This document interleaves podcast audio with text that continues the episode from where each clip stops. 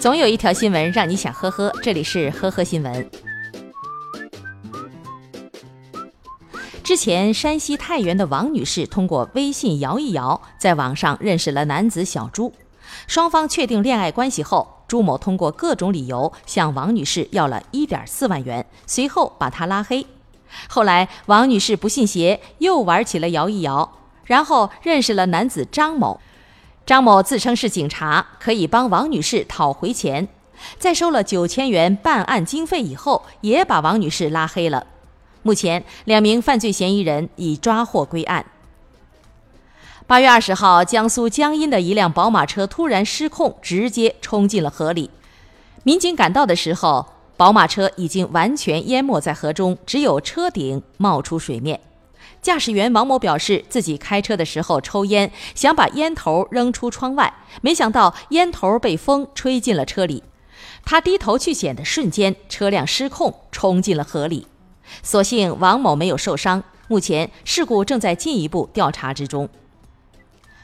八月二十号凌晨，浙江仙居的一名男子沈某喝酒以后，在 KTV 和人发生争执，动手间落了下风。沈某一气之下驾车来到派出所报案求庇护，民警见状一边稳住沈某，一边联系交警前来进行酒精测试，结果显示其属于酒后驾驶机动车。通过进一步了解，民警发现沈某竟然没有考取驾驶证，属于无证驾驶。目前，沈某已经被警方依法行政拘留并处罚款。近日，安徽利辛的一名男子在和亲戚吃饭的时候，在饭桌上和妻子吵架，一气之下自己驾车离开，随后赌气坐在车里报警举报自己酒驾，说想要进看守所静一静。经检测，驾驶员刘某属饮酒驾驶，他将面临一千五百元罚款、驾驶证降级及暂扣六个月的处罚。不过，刘某想进看守所静一静的愿望，因酒驾达不到刑罚标准而没能实现。八月二十二号，湖南长沙的陈女士接到一个冒充客服的诈骗电话。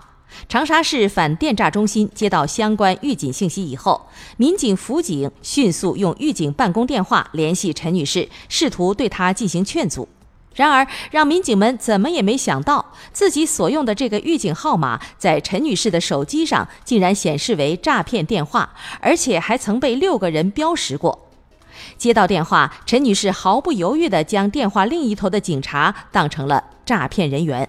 不过，警方并没有放弃此次劝阻，经过反复的电话、短信联系，最终对陈女士劝阻成功。感谢收听今天的呵呵新闻，明天再见。本节目由喜马拉雅和封面新闻联合播出。